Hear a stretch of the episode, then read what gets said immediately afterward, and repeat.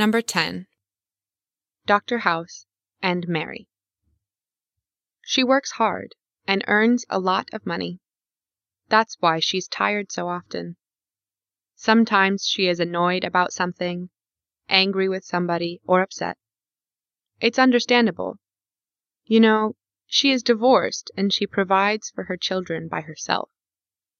She is the breadwinner in this family.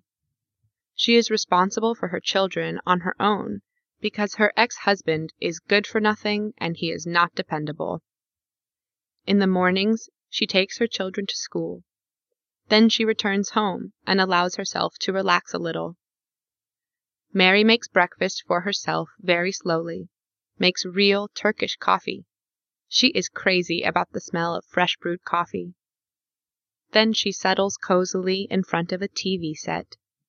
As usual, at 10:30, the regular series of her favorite serial starts. The ironic Dr. House always makes her thoughtful. At about 11, she gets into her car and drives to the office. However, after six hours of jitters during her talks, her thoughtfulness disappears. Mary comes home when her children are asleep. Thanks to God, her kids are independent and she is very proud of them. She brushes her teeth before bed as usual and smiles looking forward to her upcoming meeting with Dr. House the next morning.